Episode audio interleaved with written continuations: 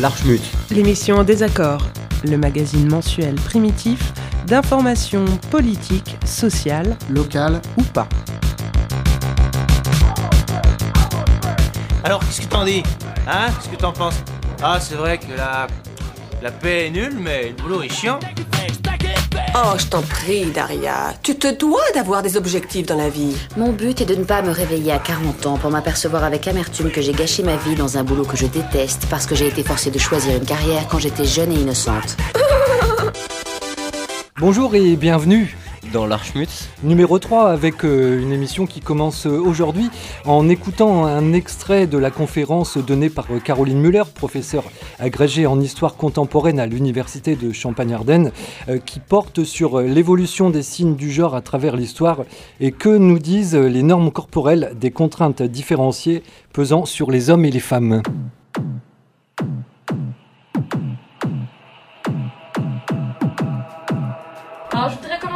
Euh, par une sorte de petit euh, exercice, puisque, après tout, hein, puisque je suis professeur, pourquoi ne pas? Alors, j'aimerais que vous essayiez de m'aider à identifier où sont les filles et où sont les garçons. Alors, la première image, donc, c'est une peinture de Schinkel qui date de 1817. Alors, où sont les filles où sont les garçons? Oui, a priori, on pourrait dire dans la, dans la première, on se dirait, tiens, ça peut être que des filles, par exemple. En même Il y a un euh, garçon caché quelque part. et il y a un garçon, je le verrai à droite. Tout à droite. Ok, bon. Et celle de droite là-bas, les enfants de la mère de Montmort, 17e siècle. Et les garçons, ouais. Que des garçons. Non, il y a une fille. Au milieu, bon. Ouais. Vous avez identifié les trois éléments principaux, hein, le costume, puisque là on a des garçons en robe, effectivement. La couleur, puisque nous on est habitué à un système qui va genrer par la couleur, avec le rose ou le rouge plutôt pour les filles et le bleu pour les garçons. Et puis la dernière chose, effectivement, c'est la coiffure, puisque on identifie plutôt aujourd'hui euh, les hommes avec euh, des, des cheveux courts. Donc ça, c'est un des éléments que, que je voulais d'abord aborder avec vous, parce que quand on parle des apparences du genre, on en a beaucoup entendu parler aussi les, les derniers mois, les dernières années. On a tendance à, en fait, genrer les enfants avant même qu'ils soient nés. Puisqu'au moment où on va préparer une naissance, bah, que font les parents quand ils préparent la naissance d'un enfant? En décor et selon le sexe de l'enfant, on va faire des choix. Et en fait, c'est déjà une manière pour les parents de projeter dans leur enfant un genre, alors même que cet enfant, il n'est même pas encore doté euh, véritablement d'une existence ni d'un sexe réel, puisqu'il n'est pas encore né. Donc cette question de la layette, elle est importante parce que le vêtement, c'est un des lieux centraux de la construction de notre identité. Puisqu'avant même qu'on parle à une personne, la plupart du temps, on décode par exemple son allure, son apparence, la manière dont elle est habillée, et on en tire des conséquences sur son identité. C'est un petit peu la porte d'entrée du regard, le, vêtement. Donc c'est un peu le sujet de la, de la réflexion que je voulais mener avec vous aujourd'hui. Ce que je vous propose, c'est de traverser les liens entre les vêtements et le genre, et plus généralement les codes du genre, donc par exemple les cosmétiques ou le poil, et de voir un petit peu comment ça a évolué depuis le XVIe siècle jusqu'à nos jours. En sachant bien sûr qu'on ira vite parce qu'on ne peut pas euh, brasser euh, non plus euh, cinq siècles d'histoire en allant dans les détails. Donc la première chose dont je voulais vous parler, c'est du fait que le vêtement n'a pas toujours signifié principalement le genre. Il a d'abord été une affaire de classe, c'est-à-dire qu'il permettait de signifier le statut, le rang, la position sociale, avant même de signifier le genre. Alors ici, nos aristocrates, vous voyez que le soin de l'apparence, donc on est déjà au XVIIIe siècle, bah, c'est pas quelque chose qui est particulièrement féminin. Puisqu'on y reviendra tout à l'heure, les hommes et les femmes se, se maquillent de la même manière.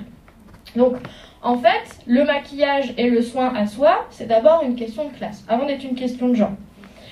Pour ce qui est des vêtements ouverts, c'est-à-dire le fait de porter une robe ou un jupon, en fait, ça se spécialise à partir du XVIe siècle, puisque à partir du XVIe siècle, on va considérer que le vêtement ouvert, la robe, la jupe, c'est spécifiquement féminin, à l'exception de certains métiers. Alors, quel métier porte la jupe ou la robe? Le clergé et les juges. Alors, dans le cas du clergé, c'est intéressant parce qu'en fait, ça signale un écart à la norme de genre, puisque le clergé, ce sont les seuls à ne pas se marier, ne pas avoir de descendance. Donc là aussi, il y a une cohérence dans la manière dont on va euh, genrer les vêtements.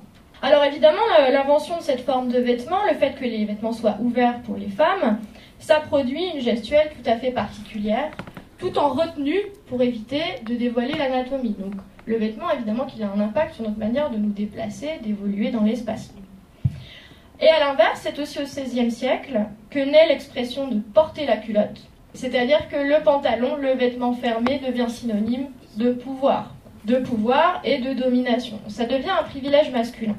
Alors ça, ça provoque euh, une première inquiétude, parce qu'à partir du moment où on commence à durcir qui a le droit de porter la robe ou pas, les femmes commencent à se travestir. Elles commencent à se travestir pour plusieurs raisons. D'abord pour faire la fête, puisque le principe du carnaval, c'est typiquement d'aller chercher euh, l'inversion des normes, donc d'utiliser un vêtement qui n'est pas le sien. Donc on voit des femmes qui portent le pantalon. Le carnaval, ça va être l'occasion d'inverser les costumes où on va se euh, grimer en aristocrate quand on, est, euh, quand on est paysan, et inversement, quand on est homme, on va se déguiser en femme, etc. Et donc ça provoque une première euh, inquiétude des moralistes et du clergé, parce qu'il y a un principe religieux, donc là tiré de la, de la Bible, une femme ne portera pas un costume masculin et un homme ne mettra pas un vêtement de femme. Quiconque agit ainsi est en abomination à Yahvé ton Dieu. Donc l'idée d'assigner aussi des vêtements à chacun, elle est renforcée par une norme religieuse qui vient à l'appui. Alors pourquoi les, femmes se travestissent? Pas uniquement pour le carnaval. Parce que euh, dans la mesure où être identifié comme femme, c'est être identifié comme cible, euh, se euh, déplacer vêtu en homme, ça permet d'éviter toutes sortes de désagréments, toutes sortes d'agressions. Ça permet éventuellement d'avoir accès à des métiers auxquels on n'a pas accès lorsqu'on est habillé en femme. Ça permet d'entrer dans des lieux interdits, la taverne. Ça permet d'échapper plus généralement à sa condition.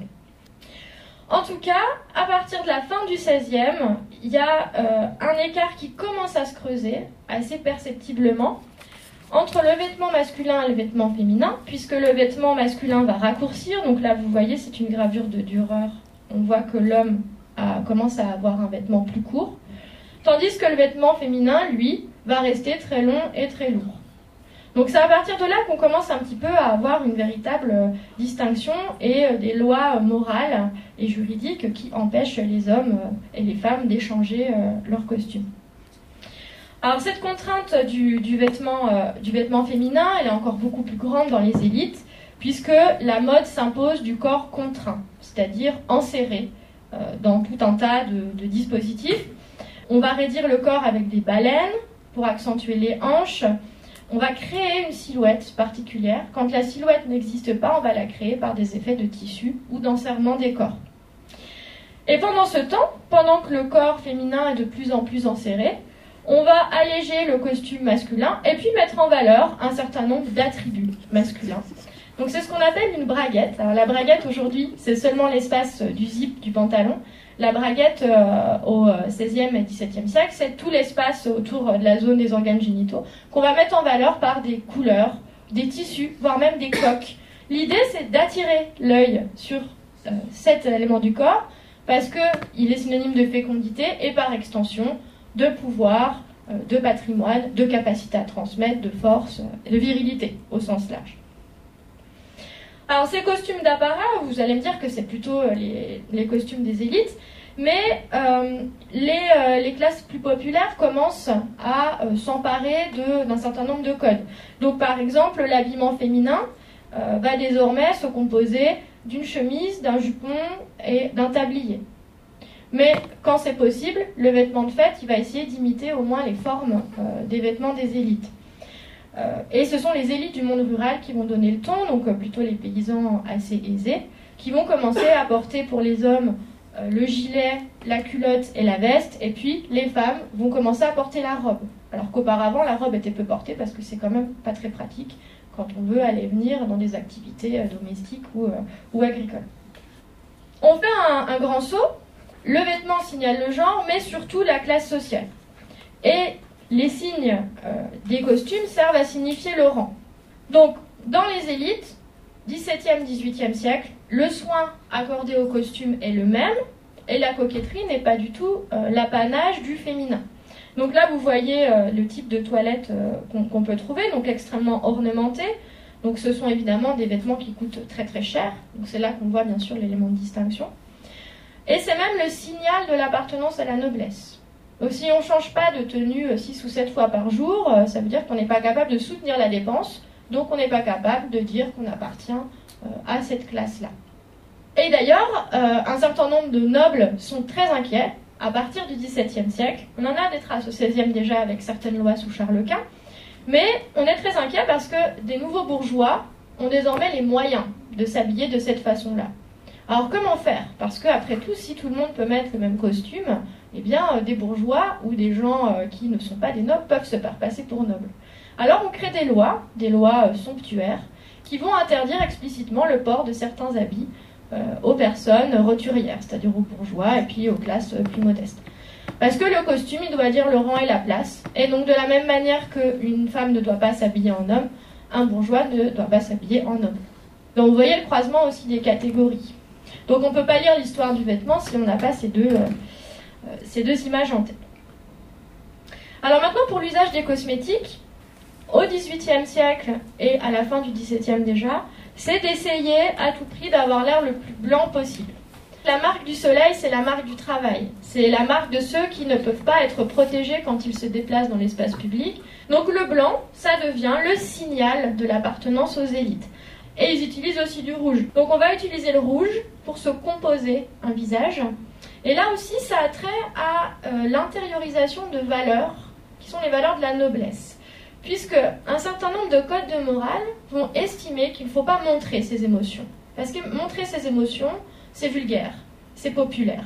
Donc quel est le meilleur moyen de ne pas montrer ses émotions en public? Bah, Je pense que si vous en faites l'expérience, vous verrez, si vous mettez 3 cm de, de maquillage sur votre visage, on ne peut plus voir la rougeur, on ne peut plus voir l'expression réelle du visage. Donc le maquillage et les cosmétiques, ça sert à se construire un masque, bien avant que de se construire un genre ou euh, à mettre en valeur euh, ses atouts entre guillemets naturels. Alors on voit de la même façon que euh, on n'a pas de différence dans les enfants, dans la mode enfantine avant le 19e siècle. C'est le blanc pour tout le monde, donc jusqu'à 6 ou 7 ans, tous les enfants portent une, la robe, la robe blanche, ce qui est bien sûr à relier aussi aux possibilités techniques. Hein. On n'a pas encore la possibilité de teindre en rose et bleu, euh, l'immense majorité des gens n'a pas les moyens d'acheter euh, des pièces teintes. Donc on les, habille en blanc jusqu'à 6 ou 7 ans minimum. Le blanc en plus symbolise la pureté qui est assimilée, euh, enfin, du coup qui correspond bien à l'innocence de l'enfance. Et puis le seul signe distinctif, ça va être le ruban qu'on va coudre sur les bonnets le jour du baptême. Le ruban bleu pour les filles et le ruban rouge pour les garçons. Le bleu, c'est la couleur attachée à la Vierge. Donc on met les petites filles sous le patronage de la Vierge. Donc en fait, vous voyez que nos, codes couleurs se sont complètement inversés euh, depuis, euh, depuis le XVIIe, XVIIIe siècle. Pourquoi on donne du rouge aux garçons et pas du violet? C'est le sang. C'est la couleur de la guerre, c'est la couleur du pouvoir. Bon, c'est allié ça à l'imaginaire des, des, couleurs, bien sûr. Donc les enfants sont emmaillotés, et puis ils portent la robe jusqu'à 6 euh, ou 7 ans. Et puis vers 6 ou 7 ans, les garçons, eux, abandonnent la robe et les filles, elles, découvrent le corset, puisqu'il y a des corsets pour enfants à partir de, 7 ou 8 ans à peu près. C'est quand même assez, assez étonnant et on le, on le trouve dit explicitement, c'est que les filles gardent l'habit de l'enfance, puisque la robe, c'est l'habit de l'enfance. Donc rester en robe, ça veut dire rester dans un statut de dépendance, d'infériorité, etc. Donc vous voyez tout l'imaginaire qui est attaché aussi à la forme du vêtement. Donc au total, jusqu'au XVIIIe siècle, toute fin du XVIIIe siècle, la petite enfance, elle est très largement indifférenciée, de même que la coquetterie et puis euh, le soin de soi, qui appartient bien plus à la classe sociale qu'au genre. On commence cependant à voir se dessiner, je pense que ça vous l'avez un peu perçu, cette différence de contrainte entre le vêtement masculin, qui va libérer le corps, et le vêtement féminin. Mais ce processus de différenciation, il s'ancre véritablement au XIXe siècle. Donc c'est plutôt à partir de la Révolution française que véritablement on va distinguer très très clairement euh, un homme ou une femme au premier euh, coup d'œil. Les lois révolutionnaires, au début, semblent très favorables à l'émancipation par le costume, puisqu'en 1793, on a un décret, chacun est libre de porter tel vêtement et ajustement de son sexe que bon lui semble. Donc en théorie, chacun devrait pouvoir porter la robe ou le pantalon, la culotte, s'il le souhaite. Alors en pratique, ça s'est pas passé comme ça, puisque quelques années après, les femmes avaient commencé pour certaines à porter la culotte, ce qui ne convenait pas du tout à l'ensemble de la société. Donc réaction du législateur, toute femme désirant s'habiller en homme doit se présenter à la préfecture de police pour en obtenir l'autorisation, et celle-ci ne peut être donnée qu'au vu d'un certificat d'un officier de santé. Donc désormais, on revient en arrière, c'est-à-dire qu'on revient sur le premier décret, contre toutes ces femmes qui avaient fondé des clubs et qui euh, s'habillaient en culotte pour se déplacer dans l'espace public. Tout à coup, vous voyez que l'égalité, tout de suite, est limitée. Bien sûr qu'une inégalité limitée, ça devient une inégalité. Donc ce qui est intéressant, c'est qu'on a un changement. Auparavant, la loi, elle encadrait le port du vêtement selon la classe sociale, où on interdisait aux bourgeois de porter le vêtement du noble, certaines couleurs, le pourpre par exemple. À partir de la Révolution française, c'est le genre qui est en ligne de mire du législateur. C'est vraiment le genre qui va faire l'objet d'interdiction. Et puis la Révolution, elle donne un élan à la politisation des allures. Ce qu'on porte devient un signal extrêmement fort de dans quel camp on est, selon qu'on soit révolutionnaire ou contre-révolutionnaire. L'habit noir devient le symbole du bourgeois républicain. On va considérer que le noir, c'est sobre, ça fait référence à l'Antiquité, on essaie de réactualiser des valeurs qui sont des valeurs antiques, la sobriété, l'austérité dans le vêtement. Et puis ça donne effectivement une liberté beaucoup plus grande de déplacement, de discours public aussi, que euh, tous ces vêtements très empesés, très compliqués qu'on trouvait euh, encore quelques années avant. Donc c'est une véritable rupture dans les codes culturels, et s'il y a une rupture dans les codes culturels du côté du masculin, on va voir aussi que ça a un effet direct sur les vêtements féminins, qui, eux, deviennent extrêmement outrés. C'est-à-dire qu'on va exagérer la silhouette féminine et ses caractéristiques. Le grand schéma qui s'impose, ça va être madame qui porte euh, l'enseigne de la famille dans ses vêtements, avec beaucoup de couleurs et, euh, euh, beaucoup de, soins. Et puis monsieur qui, lui, va adopter l'habit noir, l'habit bourgeois. Donc c'est la naissance du monsieur en noir, et c'est le triomphe de ce costume euh, qui signale des valeurs de classe, par ailleurs, la morale, l'ordre, l'épargne. Euh, alors juste pour la, précision, ce, costume-là, il naît en fait euh, en Angleterre, déjà au XVIIIe siècle, et puis il est adopté en France par Anglomanie. Il y avait une passion de la mode anglaise au début du XIXe. Donc en fait, ça vient pas, c'est pas, pas du tout né en France.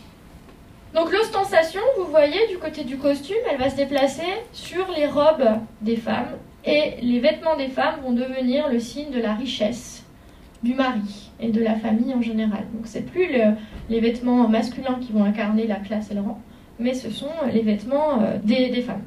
Donc là, vous voyez le marquis, il, il porte un pantalon, une redingote et puis un gilet cintré et là une cravate. Alors il manque juste le chapeau, mais ça va devenir un petit peu l'uniforme de, euh, de, tous les hommes des élites et par extension par tous ceux qui peuvent imiter avec des coupes bien sûr moins prestigieuses. Mais il va y avoir un phénomène de mode où tous les hommes vont adopter ce type de costume. Alors bien sûr, euh, on trouve toujours les moyens de distinguer, c'est-à-dire que les matières qui sont utilisées pour faire le costume des nobles ne sont pas les mêmes que les, matières utilisées pour les costumes des classes populaires. Mais comme on a la période de l'industrialisation, bah, avoir ce type de costume et se faire faire un costume, ça devient plus du tout quelque chose d'extrêmement cher. Donc il va y avoir une extension du goût, ou par imitation, euh, beaucoup d'hommes vont adopter euh, ce costume-là. Ce qui va d'ailleurs provoquer une uniformisation euh, de la société, puisque tout le monde va commencer, tous les hommes vont commencer à se ressembler. Et là aussi, on voit que le marquis, il n'est pas maquillé. Donc c'est aussi un moment très important où la cosmétique, ça devient euh, l'apanage du féminin. Donc beaucoup d'auteurs ont parlé d'une grande renonciation masculine, c'est les termes qui ont été euh, utilisés euh, en histoire, puisque les hommes, au tournant du 19e siècle, renoncent à la couleur, à la coquetterie, à tout ce qui est cosmétique, et adoptent une forme d'austérité des apparences. Alors en face, eh bien, c'est le costume féminin qui va compenser cette austérité et qui va être de plus en plus euh, extravagant, qui va marquer la richesse et le rang. Le corset devient la norme pour toutes, y compris des classes populaires. Donc là, vous voyez à nouveau extension des euh, usages vestimentaires euh, du haut vers le bas de la société. Alors pourquoi le corset? Parce que on a tout un discours médical qui va expliquer que le corps féminin est faible. Alors il faut le soutenir. Donc comment soutenir le corps féminin? Bah, Le corset, ça l'aide à se tenir droit. Donc le corset, ça va être, vous voyez, allié à des, inquiétudes sanitaires. Comment faire pour aider les femmes à se soutenir elles-mêmes? Alors non seulement c'est relié à un discours sanitaire, mais c'est aussi lié euh, à la volonté d'esthétiser le corps féminin en le contrôlant évidemment, en créant une silhouette idéale, puisque le corset, ça va accentuer la cambrure, les hanches, euh, les fesses et la poitrine. Donc c'est évidemment un moyen de faire coller tous les corps au regard et au désir euh, masculin. C'est aussi à ce moment-là qu'on voit naître cette fois-ci la mode enfantine genrée telle que nous la connaissons aujourd'hui, puisque euh, le rose et le bleu, en fait, ça naît dans les années 60, 1860. Ce qui a relié à la naissance de la teinture industrielle qui rend tout à fait possible pour le plus grand nombre de teindre les vêtements des enfants en bleu et en rose pastel. C'est un nouveau code couleur qui vient d'abord à nouveau de la bourgeoisie, puisque c'est la bourgeoisie qui va avoir cette, euh, cette mode-là, et qui va venir du costume marin, puisque la grande mode c'est d'habiller les petits garçons en marin. Et par glissement, comme le marin c'est du bleu et du blanc, et eh bien on va garder cette couleur-là ensuite euh, pour les garçons. Et puis le rose est attribué aux filles.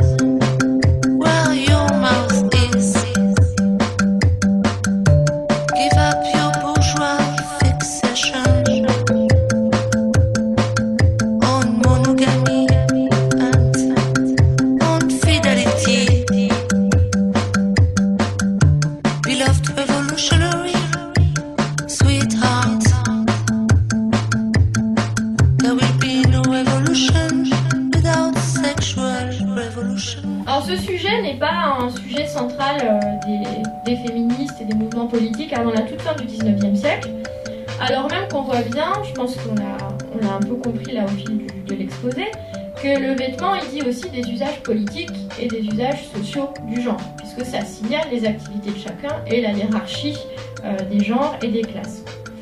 Donc la, femme bourgeoise, euh, son vêtement dit qu'elle est dépendante et qu'elle ne peut pas circuler. Et ça, c'est à mettre en relation avec euh, tout simplement le code civil. Hein. le code civil qui explique qu'une femme est dépendante de son mari. Donc pourquoi créer un vêtement qui la rendrait libre? Aucun intérêt. Donc la différenciation sexuelle, qui est visible partout ailleurs, hein, dans les discours des médecins, dans les discours des religieux, dans les discours sociaux, eh bien elle se traduit euh, dans le vêtement. Et à partir de là, ne pas s'habiller selon ces normes-là, ça devient un signe de contestation à la toute fin du 19e siècle, puisque si le costume y reflète l'ordre social, bah, si l'ordre social ne vous convient pas, eh une des manières de le contester, ça va être de changer euh, ces normes vestimentaires. Et puis c'est au fil du XXe siècle que euh, s'affirment deux mutations majeures. La première, c'est que le vêtement masculin et féminin commence à s'homogénéiser. Donc on voit à nouveau les modes qui vont se rapprocher. Et puis en parallèle, on, va, voit naître des mouvements politiques qui vont contester l'ordre de genre et qui vont s'appuyer sur le vêtement et s'en servir pour transgresser, critiquer ces normes qui s'imposent à tous.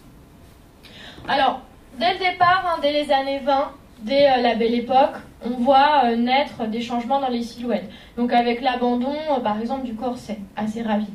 Donc les normes changent, on commence à valoriser la silhouette longiligne, mais avec elle, quelle est la, nouvelle exigence? La minceur, donc l'idéal d'amincissement qui naît aussi à la même période. Donc désormais, c'est le corps longiligne qui s'impose. Mais en parallèle, comme on voit se développer les loisirs, ben, mécaniquement, on a besoin de vêtements qui permettent de euh, mener à bien ces loisirs. Pour faire de la bicyclette avec euh, une crinoline de 4 euh, mètres 10, c'est un petit peu compliqué. Donc on voit naître aussi toutes sortes de vêtements plus souples, plus adaptés aux nouvelles activités de plein air, etc. D'autant plus qu'on voit naître aussi la valorisation du sport, y compris pour les femmes. C'est plus, ça, ça met du temps à s'imposer, mais en tout cas dans les années 30, on en est à peu près déjà là.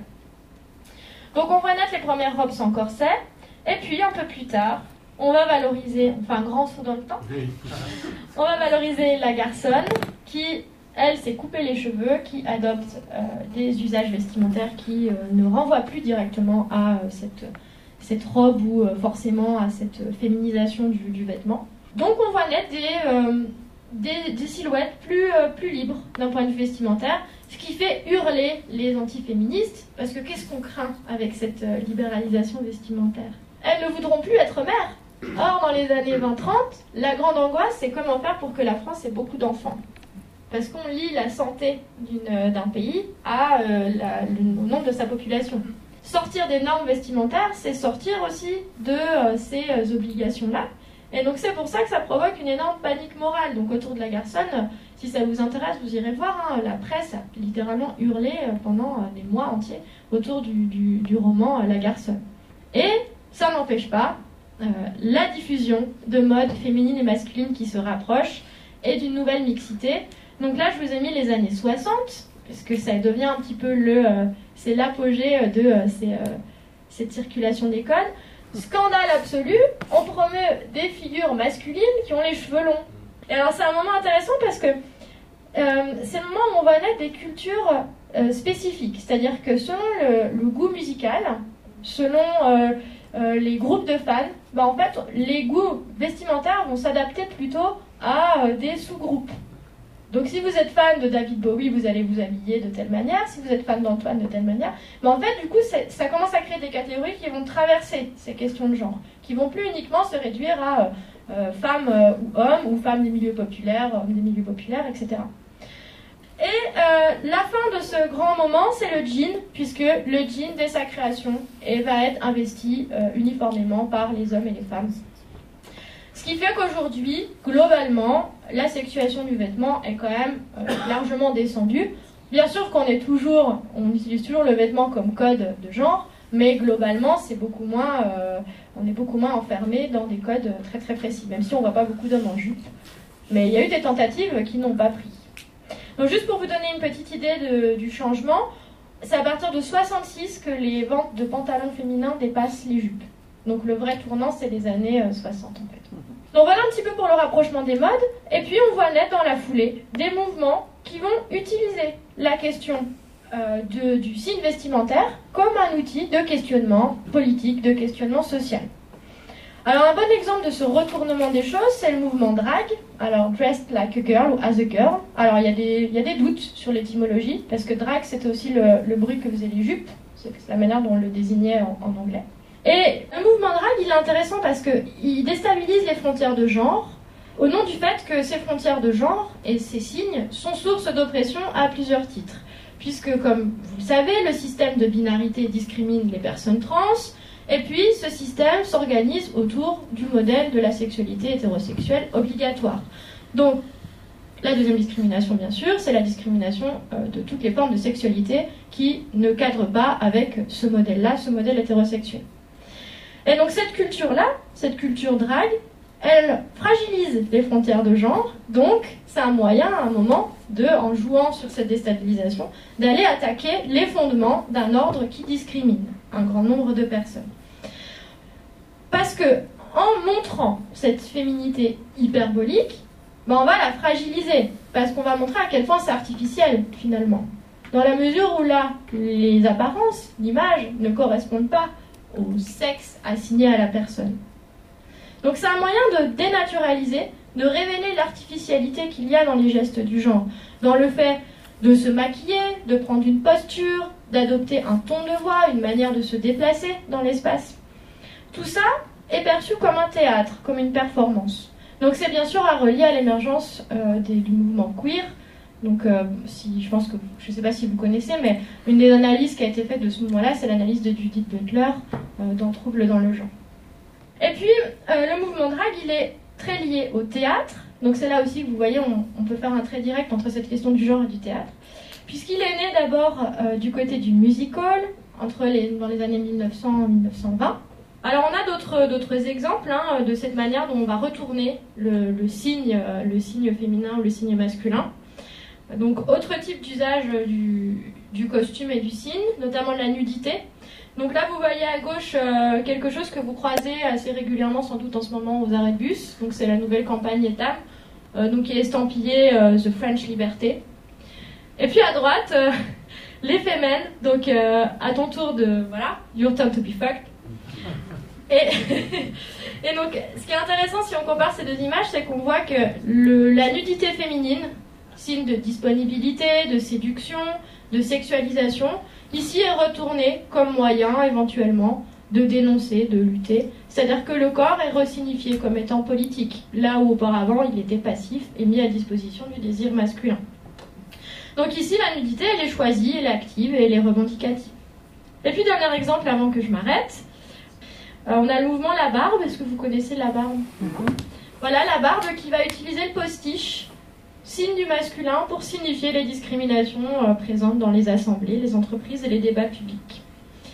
Donc voilà, à l'issue de cette traversée, j'espère que je vous ai peut-être fait réfléchir ou que je vous ai montré que les signes et les codes du genre, ils sont toujours très fluctuants. Bien qu'on ait tendance à, euh, avoir envie de les placer du côté de tradition ancestrale, pas du tout puisque par exemple les, codes couleurs euh, du genre, vous voyez bien qu'ils ont varié et qu'ils se sont imposés depuis le 19e. Et puis j'espère aussi euh, qu'on pourra rediscuter éventuellement de ce caractère politique des usages de ces signes, la manière dont ils signalent des places, des contraintes, des inégalités, et puis la façon dont ils peuvent être investis pour créer et pour contester.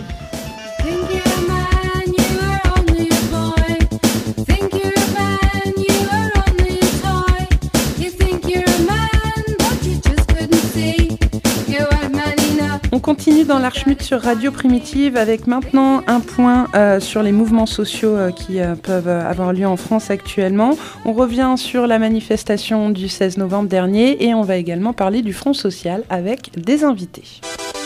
Stéphane, je suis membre du comité NPA Reims et, et syndiqué à la CGT Enseignement. Bah, bonjour, donc euh, moi je m'appelle Romain, donc euh, pareil, membre du comité NPR Reims. et pour l'instant, je suis au chômage, donc euh, pas syndiqué.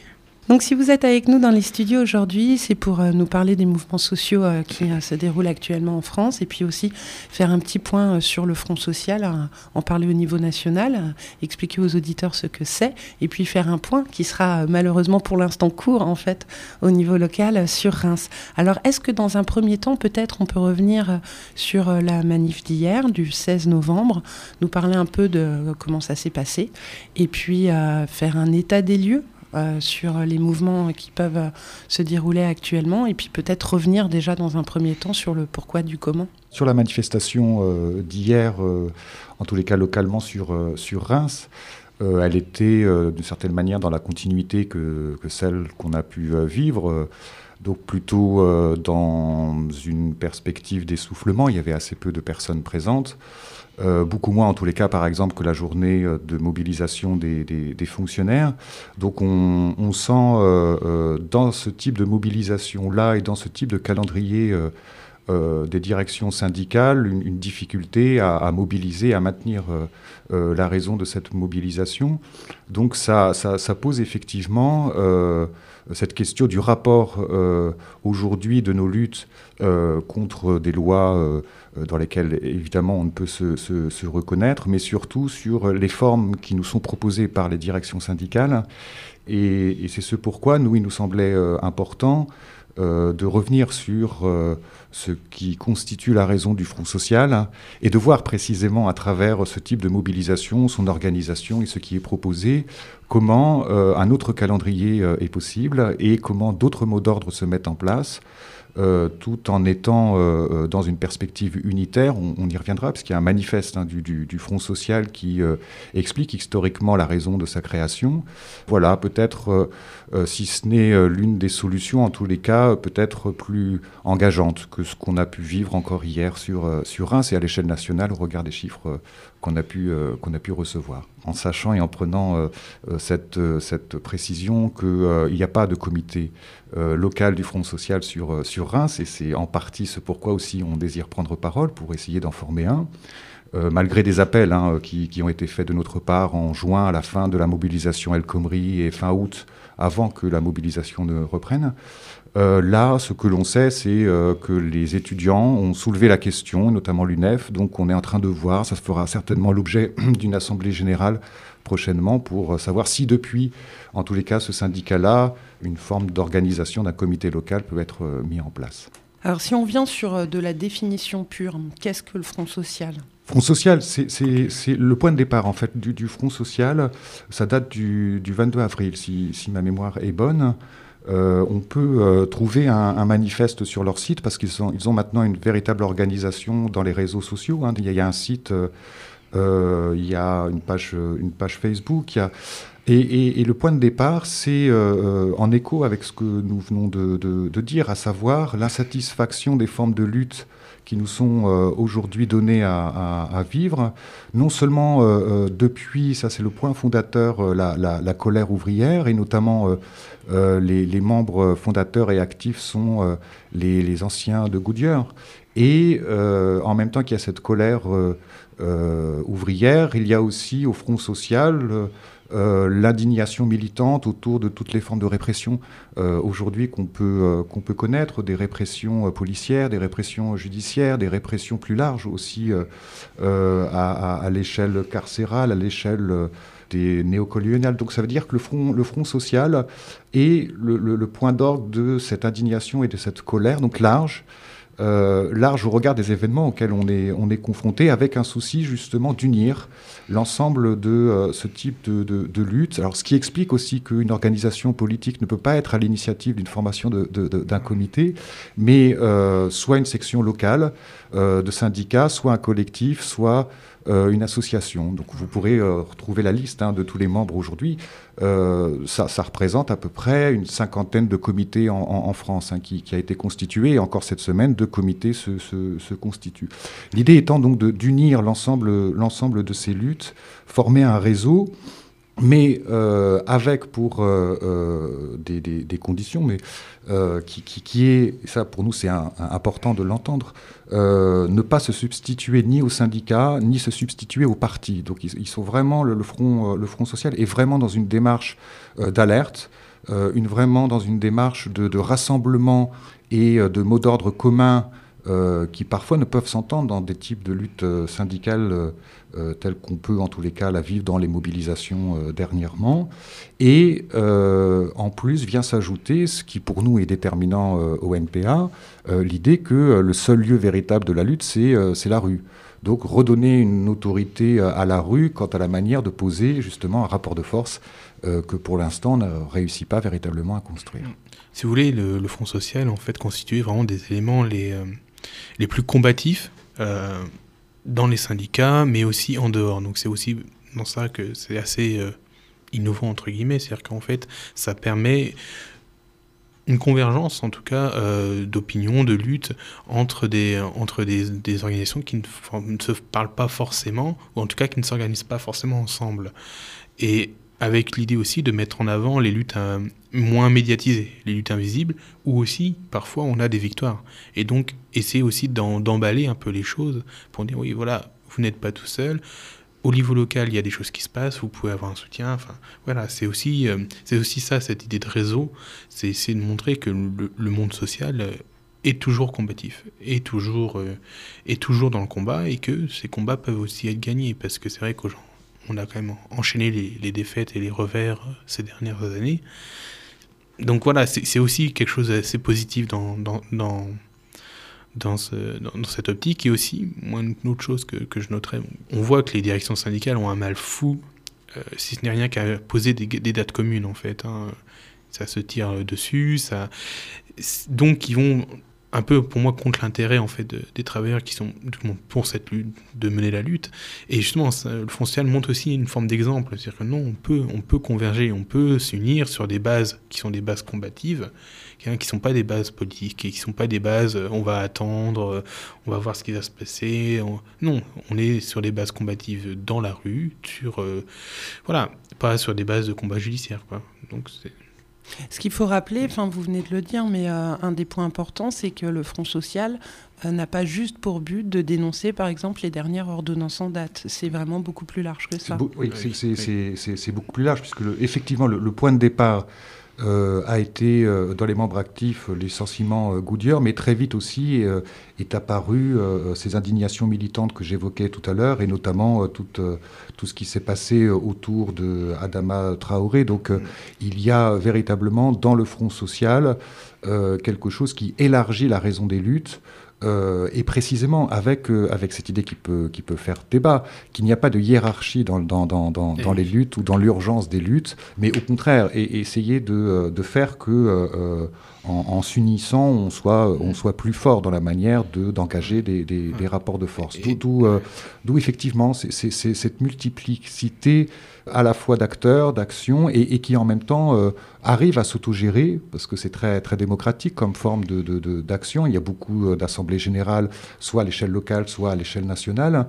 Pour, euh, pour information, euh, là, tout ce que nous disons donc, peut très facilement le savoir en s'inscrivant à une lettre d'information depuis le site du Front social. Et, à noter par exemple que là, nous avons reçu hier soir la lettre d'information 109 qui explique qu'il y a une vraie production théorique et euh, de vrais articles euh, et voire des, des- des- des- aussi des, reportages. Donc il y a vraiment un, un- un mouvement qui, depuis la base, veut euh, poser euh, ses règles de lutte avec son propre calendrier et selon donc des enjeux qui euh, ne sont pas nécessairement ceux qui médiatiquement sont mis en avant. Oui. Le fait de ne pas hiérarchiser ces luttes et de toutes les mettre en avant, c'est aussi un moyen de converger en fait, parce que euh, de par notre histoire, notre vécu, euh, voilà, il se trouve qu'il y a des gens qui sont sur certaines luttes et pas d'autres. Des personnes qui vont plus euh, se, cons- se, se consacrer à la lutte antiraciste, d'autres à la lutte féministe. Et donc, il faut aussi un cadre de discussion commun de tous ces gens-là, qui sont quand même des gens combatifs, qui sont des gens qui veulent faire progresser le monde social. C'est aussi, aussi à ça que sert le Fonds social. Quelles sont les prochaines euh, grandes dates? C'est demain le, le 18, puisque euh, le, Front social, euh, depuis quelques semaines, organise la marche sur, sur l'Élysée. Donc ça, c'est- par exemple quelque chose qui, euh, est important euh, d'entendre de comprendre. Euh, déjà de, comprendre parce que, à la différence de ce qu'on évoquait des calendriers euh, des directions syndicales, là pour l'heure, on avait une manifestation hier, on a cette proposition du Front social pour, demain. La semaine prochaine, il y a aussi un appel des étudiants, donc ça donne aussi un, calendrier réel d'une mobilisation qui peut d'elle-même prendre une ampleur qui jusqu'alors jusqu'ici n'a- n'a- n'existe pas.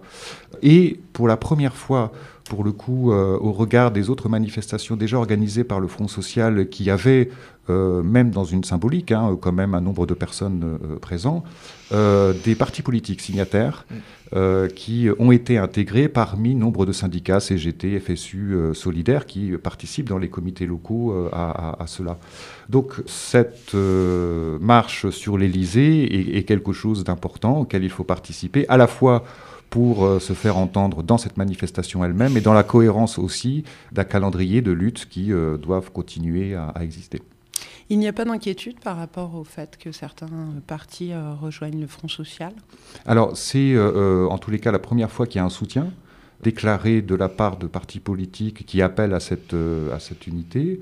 Euh, maintenant, on, on- on réitère hein, le manifeste, c'est-à-dire qu'il ne s'agit pas de faire intégrer des partis dans le Front social, euh, puisque euh, là n'est pas l'objet, parce que ça, ça, ça amènerait beaucoup d'ambiguïté dans, dans- dans la manière de penser le Front social lui-même, mais c'est simplement une ouverture possible au regard de débats qui montrent que voilà, des, des- des- des enjeux communs peuvent se faire entendre selon l'organisation dans laquelle on se trouve. Et puis dans sa pratique, le Front social essaye de mettre en place une grande horizontalité et une autogestion, ce qui donc naturellement a tendance à limiter aussi les effets de récupération politique d'un tel d'un parti ou d'un autre. Si on veut euh, participer à, éventuellement à la mise en place de ce comité sur Reims, Euh, comment faire?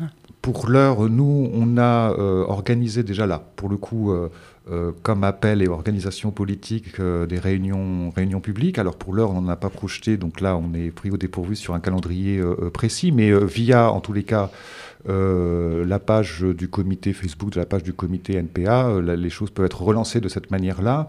Euh, avec toujours cette précaution hein, de dire que euh, ici nous sommes là pour faire un appel. C'est pour ça aussi que j'évoquais le fait que je suis à la CGT. hein. Euh, c'est- plus pour nous un souci d'ordre de lutte que de revendication d'ordre parti politique. Bon, Euh, donc on, on- c'est ça, c'est ça qui est important. Donc voilà, ou l'UNEF selon. puisque il me disait hier que c'est en débat pour l'heure, donc de même via leur page Facebook.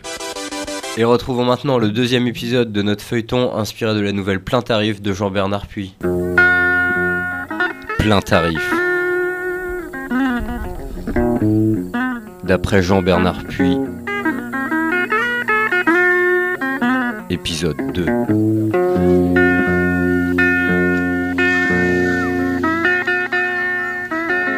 Trois mois de battement. Des semaines étranges pendant lesquelles j'ai souvent fait l'aller-retour entre ma chambrette de la rue Charonne et les voies proches de la gare Masséna.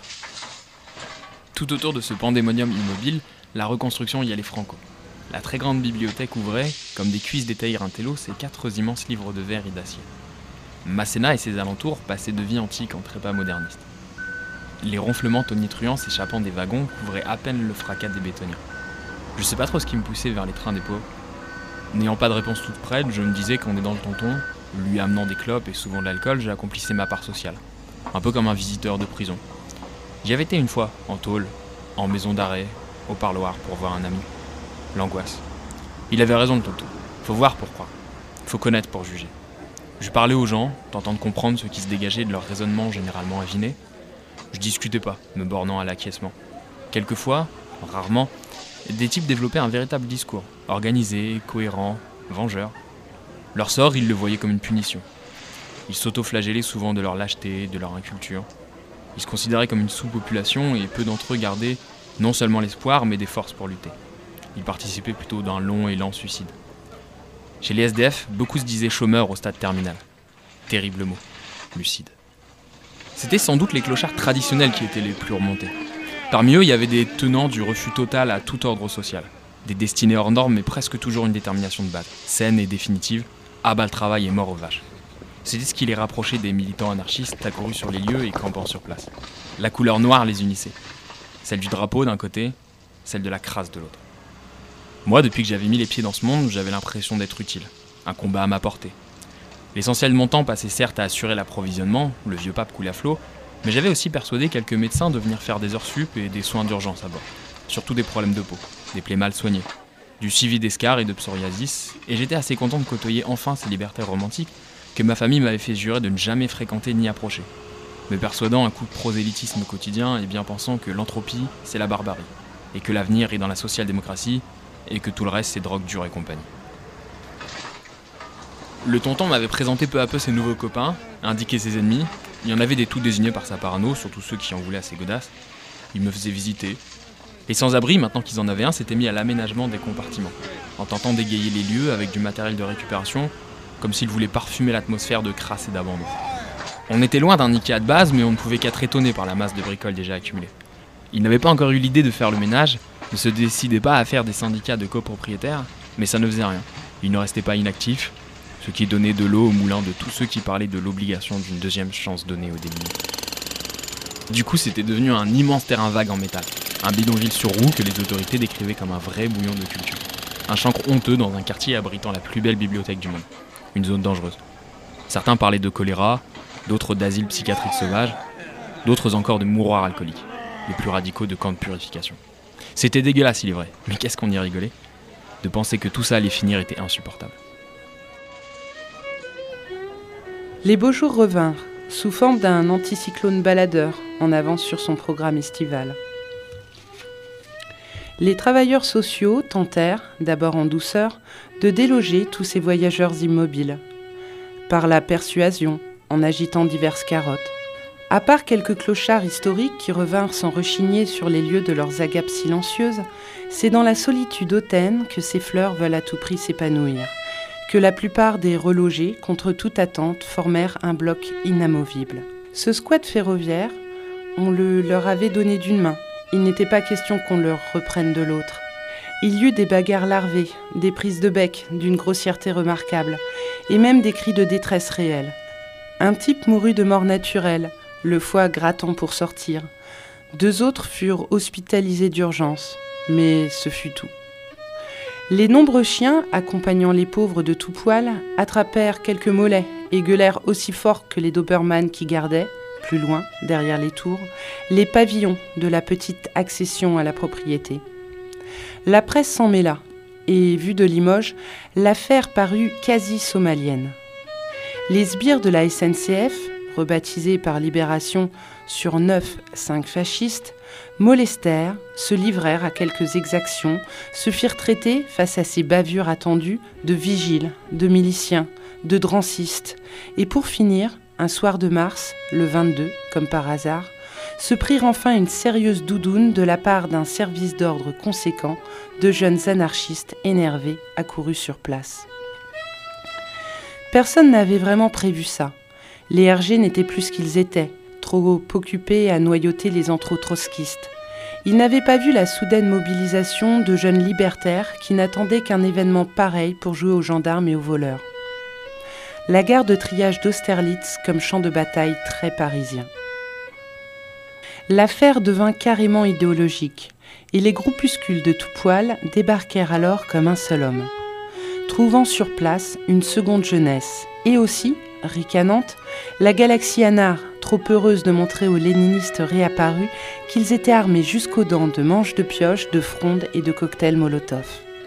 Une garde noire de forçats de la faim, bien décidée à protéger les trains et à ne pas revivre Kronstadt ou Barcelone. Les cryptos se firent accuser de prendre le train en marche, mais se contentèrent de faire circuler de l'information, des pétitions et timidement de recruter à la base. Les officiels de la politique ne se montrèrent pas. La droite est fauchon, pas sous popu. La gauche est caviar, pas calendos. Le quart-monde est trop quart de rouge. Tout ce petit monde coexistait. Dedans, dans les wagons, une humanité compliquée ayant trouvé son lieu de vie. Dehors, les militants politiques et sociaux, protégeant ce qu'ils considéraient comme une victoire des luttes. Pendant ce temps-là, à la Chambre, des députés de toute obédience firent des communications musclées et dramatiques quand la SNCF demanda, la mort dans l'âme, au ministère de l'Intérieur de l'aider à dégager les scrofules. Et il fallait faire vite. Sur le terrain, la partie adverse s'étant drôlement organisée et renforcée. Il ne fallait pas retomber dans des épisodes honteux comme les foyers Sonacotra en avaient déjà vécu. Gandouras contre bulldozer. Ce n'était pas bon pour l'image de la France, terre d'accueil, nation cherchant à lutter contre l'exclusion, société réputée riche et responsable. Le haut fonctionnaire de la SNCF, au départ de l'idée des trains de vie, qui, de généreuse, se révélait à présent encombrante et quasi insoluble, fut muté à Marseille. Là-bas, tout restait à faire. Mon tonton, je l'avais jamais vu comme ça. Il reprenait presque goût à la vie sociale.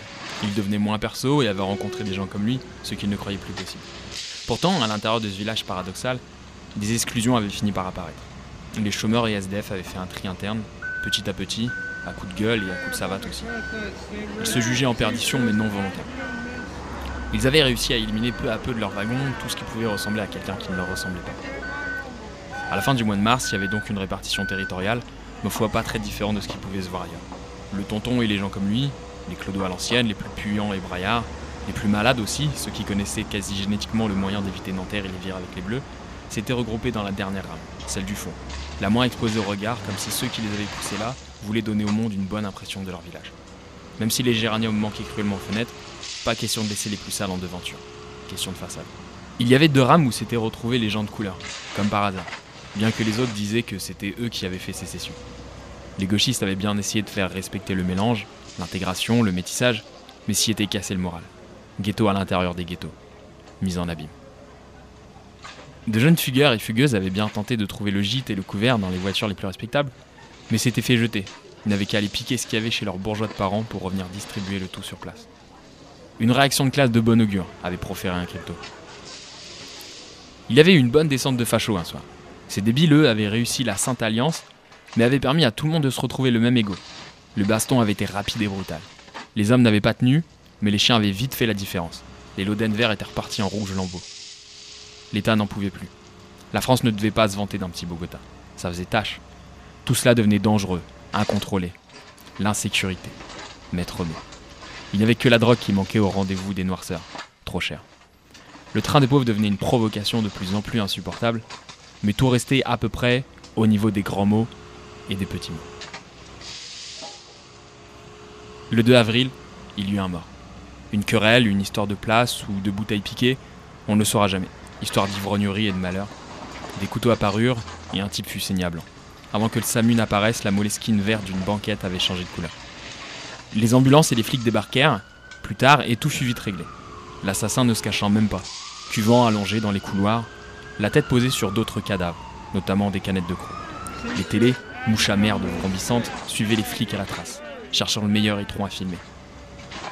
Avec les potes libertaires, nous savions que c'était le signal de la fin. Les médias avaient enfin de quoi faire gerber le populo, calmer les mauvaises consciences et préparer le terrain. Puisque tout était devenu dans cette zone incontrôlable, un coin de banlieue rwandais puisque la mort absurde y régnait, des mesures, certes désagréables mais maintenant obligatoires, s'imposaient. C'était dorénavant de l'ordre de la prévention. L'heure d'arrivée était annoncée. Les trains n'avaient jamais démarré mais les butoirs se profilaient à l'horizon. Nous étions excités comme des poules. Enfin nous allions pouvoir en découdre, faire reluire notre valeur d'échange et nous exprimer sur le champ de la stratégie politique, aplatir le bon manche de pioche sur le bon casque. Pas le grand soir de nos aïeux, mais une petite soirée très appréciable.